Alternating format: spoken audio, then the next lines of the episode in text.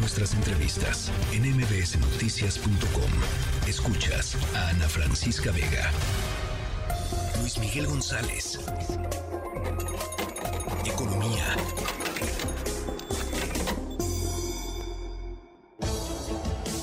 Luis Miguel González, me da mucho gusto platicar contigo esta tarde. Como siempre, el gusto es mío, Ana Francisca Vega. Oye, eh, me, hoy pone sobre la mesa eh, los resultados de la encuesta nacional para el sistema de cuidados 2022 y lo que me queda total y absolutamente claro, así como, como digamos, como bola de arranque, es que para las mujeres de este país un sistema de cuidados eh, integral sería una un verdadero salvavidas, Luis Miguel. A ver, tienes muchísima razón es un sistema que no funciona, pero no funciona para las mujeres ni para ninguno de los grupos vulnerables. Me, me gustaría darle continuidad con una, con una cosa. Pensamos siempre, cuando hablamos del Sistema Nacional de Cuidados, como decir, es algo que necesitan algunos. Las cifras son impresionantes. Sí, sí, sí. 58.3 millones de personas requieren algún tipo de cuidado. Repito, 58.3 millones y 31.7 millones, 31 millones 700 mil personas realizan trabajos de cuidados. O sea, si consideramos el universo que está como cuidador o como persona que necesita cuidados, Estamos hablando de casi 90 millones de personas, Ana Francisca. Sí, la mayor parte de esos 31 millones son mujeres. Sí, 75%, eh, más o menos. Más o menos. Y los 58.3 millones de personas que necesitan cuidado son, por supuesto, las infancias, ¿no? Niñas, niños y adolescentes, adultos mayores y eh, personas con discapacidad. Totalmente. Mira, Iván, es, los da, bueno, primero felicidades otra vez al INEGI. Sí. Pero entre 0 y 5 años, 99% de las personas en ese grupo de edad están cuidadas. Pero si te vas a adultos mayores, solo 22.4% está cuidado. Sí. Habrás notado cuando me dijiste lo de mujeres, por un momento dudé y no quiero en ningún sentido quitarle importancia al tema, pero cuando vemos desde el punto de vista de las personas cuidadas, las personas con menos cuidado en este país son adultos mayores hombres. Eh, en algún sentido, cuando cambiamos los términos de la pregunta, y es a quién se cuida, resulta que las mujeres cuando tienen discapacidad o cuando son adultos mayores, adultas mayores, tienen un tienen más posibilidades de estar cuidadas en este país. Es una cuestión cultural, pero eh, los datos son espeluznantes cuando uno dice personas con discapacidad, 61% están cuidadas, pero 39% no tienen atención. Sí, qué Casi 4 de cada 10 personas con discapacidad no tienen cuidados. Eh, estamos hablando casi siempre, y ahí es donde entramos a temas que son políticas públicas, pero también cultural, es se da por hecho que quien tiene que hacerse cargo del cuidado es la mujer y también culturalmente se da por hecho que trabaje o no fuera del hogar, también tiene que entrarle esto. De las personas que se definen como cuidadoras principales, más de la mitad tienen una actividad económica además de, dar cuidado. Sí, sí. Y, fíjate, eh, hay dos cosas que, que, ocurren y lo, y lo vemos, o sea, lo sabemos intuitivamente porque lo vemos o en nuestras casas o con los vecinos, etcétera. Pero pasan dos cosas, me parece, en México. La primera, pues sí, es este, este asunto de que en general, digamos, son las mujeres quienes se hacen, eh, eh, se hacen que hacen de cuidadoras de, de, miembros de su familia que así lo requieran.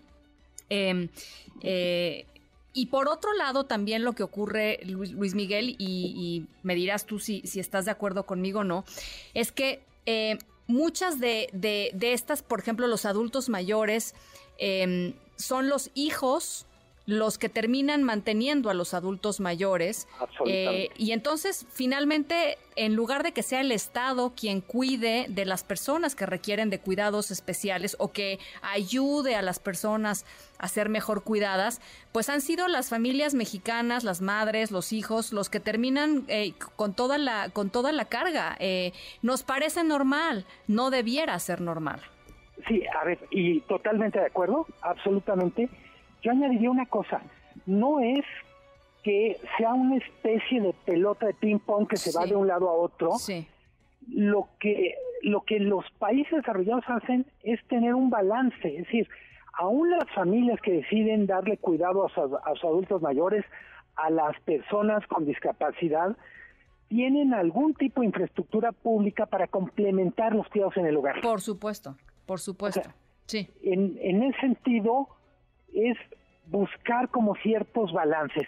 Me llama la atención también en la encuesta, lo, yo pensé que lo había leído mal, pero 41% de la gente que tiene mm, niños, eh, niños, niñas entre 0 y 5 años, 41% cree que no es una buena idea eh, el tema de guarderías o centros de cuidado para bebés es un asunto cultural, probablemente también sea un asunto de la calidad de los servicios en las guarderías. O sea, prefieren cuidarlos eh, eh, ellos eh, o ellas. Sí.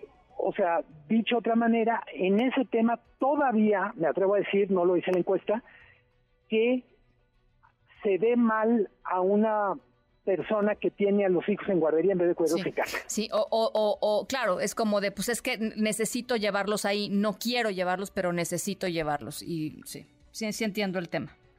Es, eh, decía, con, eso eh, empecé y con eso quisiera terminar a Francisca, es fundamentalmente un tema que tenemos que resolver para que muchísimas mujeres tengan oportunidades de desarrollarse de manera más integral pero sobre todo enfatizar, no estamos hablando de un tema que le toque a algunas personas, son casi 90 millones entre cuidadores y cuidadas, y de acuerdo al Centro Espinosa Iglesias, que le he dedicado mucho tiempo a ese trabajo también, estamos hablando de más de 25 puntos del PIB, lo que está en juego con un sistema nacional de cuidados. Sí. Eh, no es para este momento, pero creo que valdría la pena eh, eh, eventualmente hacer una reflexión en torno a cuánto costaría, cuánto, cuánto nos costaría, o cuál sería la inversión, llamémosla así, ya ves que ahora nos, nos da por cambiar las palabras en lugar de costo-inversión, cuál sería la inversión que tendríamos que hacer los mexicanos para tener un sistema de cuidados o el arranque de un sistema de cuidados que nos, que nos permitiera eh, pues hacer un montón de cosas más eh, a las mujeres trabajadoras, por ejemplo, en fin, eh, creo que vale la pena... ¿Cómo nos cambiaría la vida o las vidas sí. con un sistema nacional de cuidados? Cuánto necesitamos, este, pues esto, meterle, ¿no? De lana, pues. Hay un cálculo que nunca sé de dónde salió. Dicen 1.5% del PIB. Es una cuarta parte de lo que debe Pemex, más o menos, para hacernos para ponerlo. Ay, no, ya nos deprimiste. ya nos deprimiste, Luis Miguel. Una cuarta parte de lo que debe Pemex. Bueno, pues y, y, y, y, por ahí están planes para rescatar a Pemex el año que entra, ¿no? Estábamos leyendo por ahí hace ratito. Sí, vamos rescatando el Sistema Nacional de Cuidados, del olvido. Caray, bueno, pues ahí está. Abrazos, Luis Miguel. Abrazo muy fuerte, Ana Francisca. Buenas tardes. Muy buenas tardes. Noticias.